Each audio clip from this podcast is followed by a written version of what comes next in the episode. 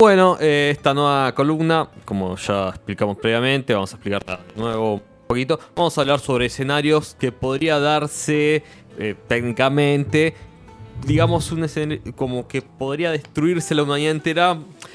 Ojo, esto voy a hacer una salvedad para agregar a mi posibilidad de hacer más columnas, no solamente por gracia del hombre, sino también puede ser por cuestiones del universo, por cuestiones mismas de la formación de la Tierra o de su estructura.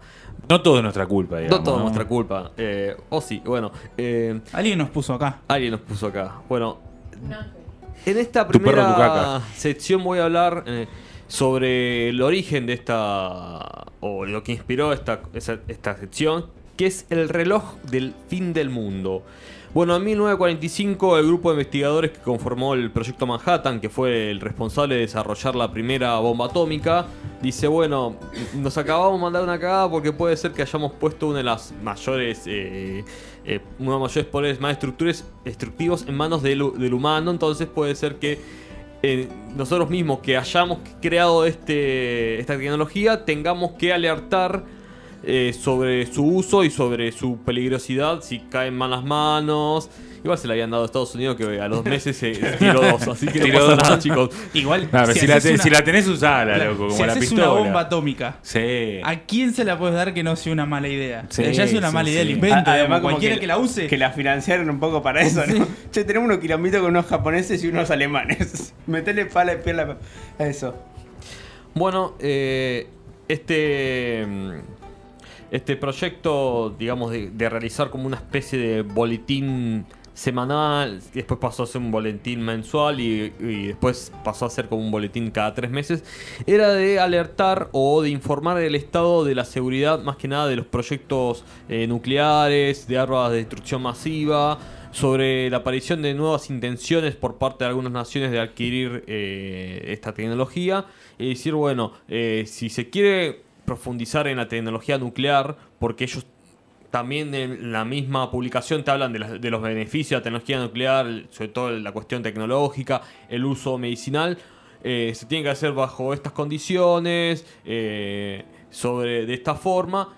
Y si se incurre en el enrique- enriquecimiento de uranio y esto que es la materia prima para una bomba nuclear, ahí ya disparar una alerta y decir, bueno, eh, es peligroso que más jugadores se, sumen a lo que es la tecnología nuclear para la destrucción masiva.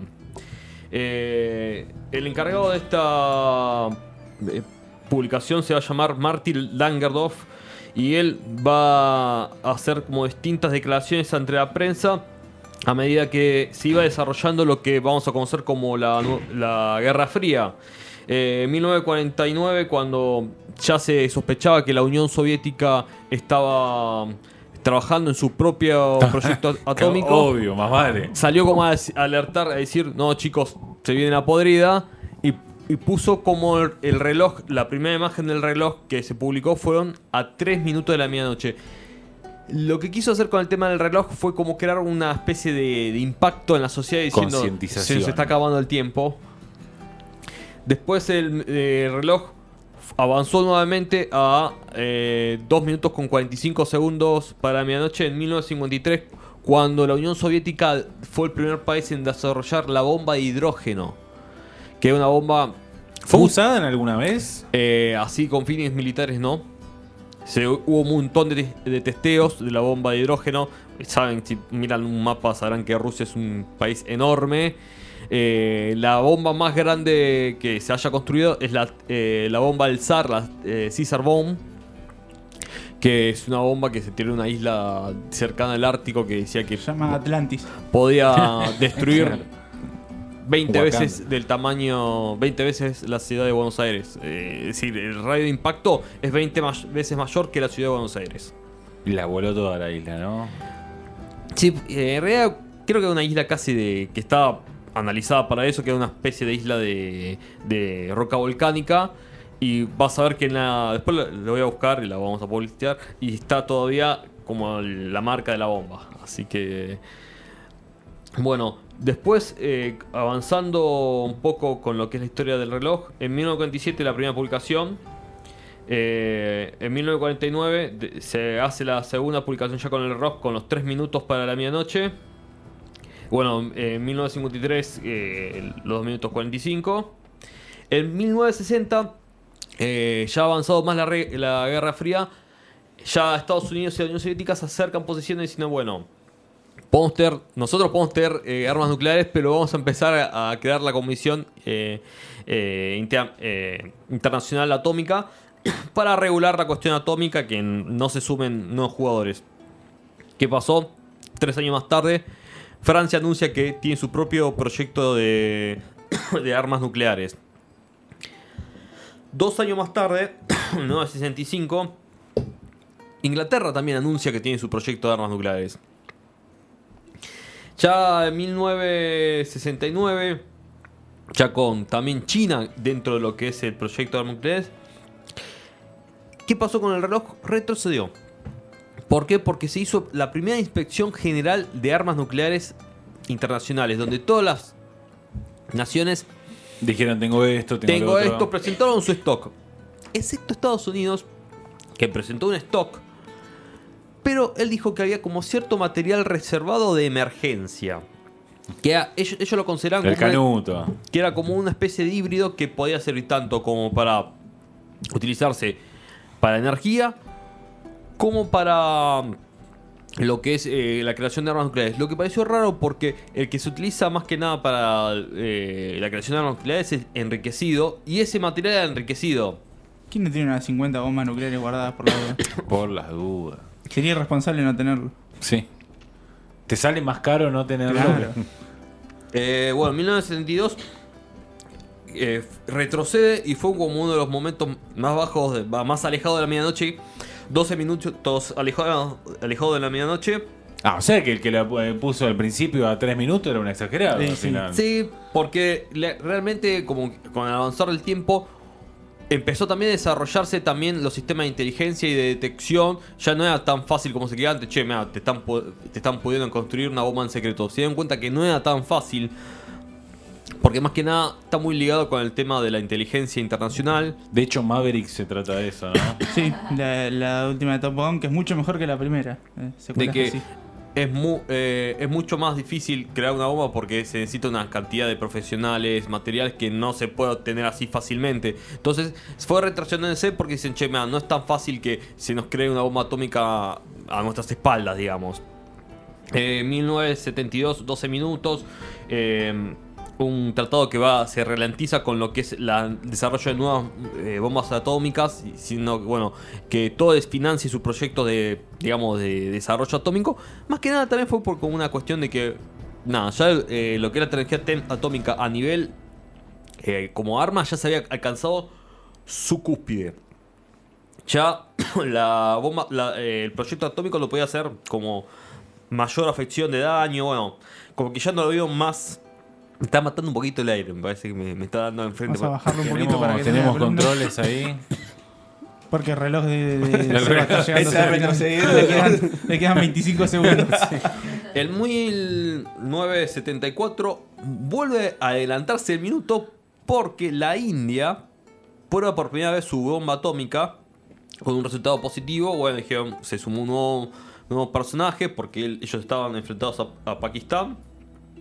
Dos años más tarde, también Pakistán se prueba su arma nuclear eh, eh, satisfactoriamente. Se adelanta un minuto más, como diciendo, bueno, tenemos dos países que están en un conflicto armados nuclearmente.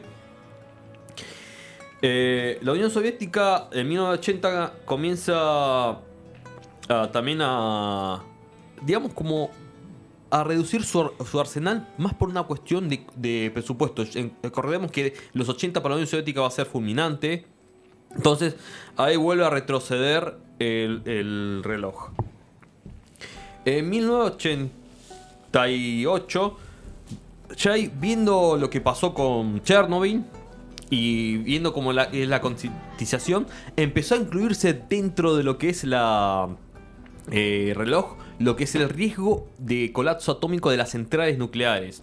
Entonces ya empezó a ser mucho más complejo nada más que la cuestión... Chernobyl es el primer evento que, que demuestra. No. No, Es más, eh, no, no. no, lo no digo sería de falla de sistema. de falla de sistema. Sí. en los 70, no, si no me recuerdo, lo leí para esto, 1978, en una central, allá en Estados Unidos hay centrales privadas de energía nuclear. En una central privada de energía nuclear se tuvo que intervenir de urgencia la Guardia Nacional rociando con solución de bósforo a un reactor porque ah, entró en fallas, creo que fue una parte de Texas que zafó por eso, porque como era de pleno desierto y no había afluentes de, de agua, no llegó a contaminar ningún afluente de agua.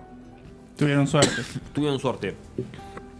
Y fue como... Pero tremendo, no es tan conocido. No es tan conocido, eh, se, lo, se, se lo conoce, pero Anotalo para las series de Netflix que tenemos que vender. Está buena. Está buena, Sí, sí. me gusta. Bueno, en 1990, eh, con el con la des- desaparición, bah, ya empezó como a tambalear la Unión Soviética, ya estaba en plena desilusión. Empezó a ver como una especie de alerta, como diciendo, ojo con los arsenales, que hay que monitorear bien la situación de la Unión Soviética, no vaya a ser que eh, en ese desarme que eh, se, se haya extraviado stock de armas nucleares. Se empieza el protocolo STAR 1, que era más que nada para decir, bueno, que la Unión Soviética entregaba su registro de armas nucleares al Consejo de Seguridad Nuclear y ellos, digamos, monitoreaban eh, cómo se iba dividiendo, porque al dividirse la, Unión Soviética, ¿qué pasaba? Si un silo nuclear estaba donde actualmente es eh, Ucrania, bueno, se va a tener que crear una comisión atómica Ucrania para regular ese silo nuclear. En 1991, eh, tras la sol- disolución, se bajan 17, eh, se pone a 17 minutos de la medianoche. Creo que fue eh, el momento que más alejados estuvimos. ¿Y qué pasó? La Unión Soviética le dice a todos sus ex repúblicas socialistas soviéticas: Mira, me entregan todas sus armas nucleares. Yo a cambio le voy a dar dinero, armamento convencional y bueno, voy- vamos a acelerar eh, el proceso de, separación para a su favor. Todos aceptaron. eh, muchos dicen que dice, varios se, arrepintieron, pero eso hizo que se, eh, se aleje bastante más el riesgo, porque al no tener tantas naciones armadas nuclearmente por la disolución de la Unión Soviética, eso redujo mucho el riesgo. Eh, 1995, bueno, eh, China anuncia su ampliación del proyecto atómico, sube 3 minutos. En 1998, eh, India y Pakistán llevan a cabo prueba de vuelta nucleares. De vuelta se sube el reloj. Y vamos a avanzar bastante más en el tiempo para no de- detenernos en, en pequeñeces. Hasta el 2014, ¿qué pasa? Rusia, viendo lo que estaba pasando en Ucrania, em- empieza como a preocuparse porque en Ucrania hay como dos etnias. Están los etnia ucra- ucraniana y hay una porción muy grande de, lo que sería de Ucrania que es rusoparlante o que es etnia rusa que ellos estaban viendo como que eh, la, la- parte de la población ucraniana, puramente ucraniana, estaba culpando a la parte rusa de como que, no sé, de ser dependientes del gobierno central de Moscú. Y hubo como una especie, empezó como las revueltas que todos co- conocemos como el Euromaidan, que era como una especie de, revuelta que termina derrocando un- un gobierno que estaba muy alineado con Moscú. Entonces lo que hace eh, lo que hace Rusia es anexar lo que es la península de Cri- Crimea, que es justo la parte que está, es una parte estratégica que da sobre el Mar Negro y que es justamente esa parte donde más concentración de población rusófona eh, hay en Ucrania. Hacen como una especie de referéndum, gana obviamente eh, eh, la opción por ir hacia a, formar parte de Rusia. Y ahí vuelve a, dispararse el reloj de nuclear, como diciendo, bueno, Rusia con- eh, vuelve a, a sumar un nuevo territorio. eh, la- Y eso representa un peligro. eso porque la, la capacidad de que haya un- una nueva guerra estaba latente. ¿Qué pasó? Iban a pasar, iban a pasar eh, los años y, un, y especulaban, bueno, va a empezar a bajar el reloj. ¿Qué pasó? Las nuevas tecnologías, las nuevas inteligencias artificiales, cada vez como que eh, alertaban más sobre la capacidad de intrusión de, de hackers a los sistemas eh, que regulaban los nuevos silos nucleares. Estados Unidos en los últimos años eh, pasó de tener ese sistema de que nosotros conocíamos, viste que siempre que te, que no sé si vieron las películas, que es lanzar una bomba nuclear, bueno, tenés que vos tenés una carpeta, un- una serie de códigos, yo te digo mi código, vos me decís tu código y eso Ponemos no- la llave, la giramos los dos al mismo tiempo y. bueno, eso dejó de existir en gran parte. eh, creo que lo que son los, eh, digamos, los sistemas generales sigue dependiendo del presidente. Eh, si no saben, tanto el presidente de Estados Unidos como el presidente de Rusia llevan a todas partes una valija. Que se. En Estados Unidos se la llama como la Nuke. de Nuke Wallet, algo así. Y en ruso se la llama como Shehev. Esa, esas valijas las tienen siempre los, los mandatarios porque, bueno, llega a pasar que, no sé, que el otro activó su bomba, bueno, nosotros tenemos que responder rápido, tenemos que activar las nuestras. Sí. ¿Qué pasó? Se empezó a correr la información que gran parte del sistema de alerta temprana de Estados Unidos estaba siendo eh, como mudada a una especie de inteligencia eh, central que tomaba como ciertos valores para saber si estaba siendo si si la nación estaba siendo víctima de un ataque nuclear o de un ataque masivo por misiles, digamos que evadan defensas eh, aéreas. Skynet. Si algo, claro, Bueno. si, si algo nos enseñó Terminator es que inteligencia artificial y bombas nucleares no tendrían que No. mezclarse. Ella evaluaba, bueno, el sistema nucle eh, las- los sistemas de generación de energía están funcionando, bueno, no.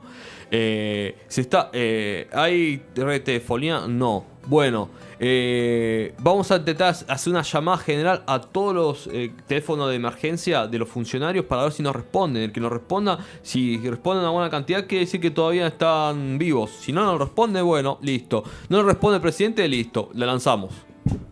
Medio peligroso, ¿no? Porque a veces uno no le da A pelota. veces está ¿viste? durmiendo, Sí, está o una ese teléfono y te haces ese boludo, lo pones en silencio. Eh, bueno, Ese presidente como Macri, que a las 7 apagaba todo y se ponía en Netflix. Claro, sí. Complicado. Eh, En 2018 eh, se pone a dos minutos, los famosos dos minutos para la medianoche, diciendo, bueno, que se estaban deteriorando mucho las relaciones entre Estados Unidos y no solamente Rusia, sino entre Corea del Norte. Corea del Norte en los últimos años incrementó su, eh, su programa nuclear por un millón. Ya, ya es increíble lo que no se sabe de dónde saca tanto dinero para... Porque dicen que es eh, increíble lo que está, está desarrollando Corea del Norte, siendo una nación, digamos, golpeada por ¿Sigue siendo Estados Unidos la potencia militar más fuerte del mundo? O... Eh, bueno, eh, eso es un debate muy grande porque ¿qué pasa? Si vos los analizás desde punto presupuestario, sí. Pero China fue muy astuta al no declarar absolutamente todo y muchos, digamos, materiales militares los compone por lo que sería desarrollo civil, no sé... China podría tener un, un lugar con dinosaurios y no nos enteramos. Eh, mucho, mucho secretismo. Es más, hay, una, hay como una teoría que maneja los, eh, los, des- los analistas militares estadounidenses que eh, ¿Cómo últimamente... ibas a saber que manejan esa teoría? Que nunca escucharon hablar de la ciudad de fantasma de China, que no sé, que va un grupo de inversión inmobiliaria, pone, no sé, millones de dólares acá, vamos a desarrollar un complejo habitacional, no va a haber nadie. Y dice, parte de, lo que se cree que pasa eso, no solamente, bueno, por la corrupción interna, sino que son ciudades estratégicas, que debajo de esas ciudades hay como facilitaciones eh, de desarrollo militar, nuclear, donde que son fábricas encubiertas por si pasa una guerra, bueno, ahí dentro, bajo de esa ciudad, vamos a estar desarrollando, no sé, cohetes de artillería, la comida para los soldados, que es, digamos que China en estos años se está eh, como encaminando hacia una gran guerra, todo piensa que va a ser el puntapié el tema de, Taiwán, que Taiwán en antaño, en la antigua eh, eh, imperio chino, pertenecía a China, y cuando sucedió la revolución comunista, bueno, se, como que se independizaron entre comillas. 2022 eh, se, el reloj pa- pasa a ser un minuto con 40 segundos para la medianoche. Tremendo, estamos en el peor momento De la historia. Sí. Y fue como un momento bastante caut, eh, así como de, Los primeros meses de 2020 fueron como incertidumbre total, porque decían que el coronavirus en ese momento iba a hacer un impacto tal en la economía mundial que iba a impulsar a las, las naciones principales a buscar bueno, recursos naturales a toda costa. Y llegamos al 2023 que se extiende al récord de- del reloj que son 90 segundos. para la Vamos hasta la medianoche. ¿Por qué se disparó a 90 segundos a la Me medianoche? alcanza para. 90 segundos me alcanza para muchas cosas igual, ¿eh? Porque en la guerra de Ucrania, un paréntesis, eh, bueno, hay todo un sistema de, digamos, de vigilancia electrónica de la frecuencia de radio. El comando de la OTAN que está apoyando a las tropas ucranianas detectó que en la frecuencia que se la llama rosa, ustedes saben que las frecuencias eh, se dividen por colores, está la infrarroja, eh, frecuencia blanca que es la luz. Bueno, una frecuencia muy cercana a lo que sería la infrarroja, que es, se denomina frecuencia, digamos, eh, se me fue de la cabeza. No eh, te podemos ayudar. No, no, no, no. bueno, muy cercana a la frecuencia rosa. Ahí está la frecuencia rosa, muy, muy- medio rosada. Hay como una frecuencia muy extraña que no se sabe a qué pertenece. Y según analistas militares de, de la OTAN, dicen que es una frecuencia que utilizada por Rusia como un nuevo sistema de alerta temprana para, para los misiles y los siles eh, eh, rusos. ¿Cómo es? Todo el tiempo está el reloj corriendo para el lanzamiento. Todo el tiempo. Dicen que ellos que cada 17 horas eh, tienen que ll- llamar el alto comando, sea Putin, sea sus generales, y decir, no, eh, Reinicia. reinicie. Entonces cada 17 horas siempre está... Como Lost, que tienen que ingresar el código cada. Exactamente. Cada 17 horas está reiniciándose eh, el reloj para que detener la, la- la secuencia de lanzamiento.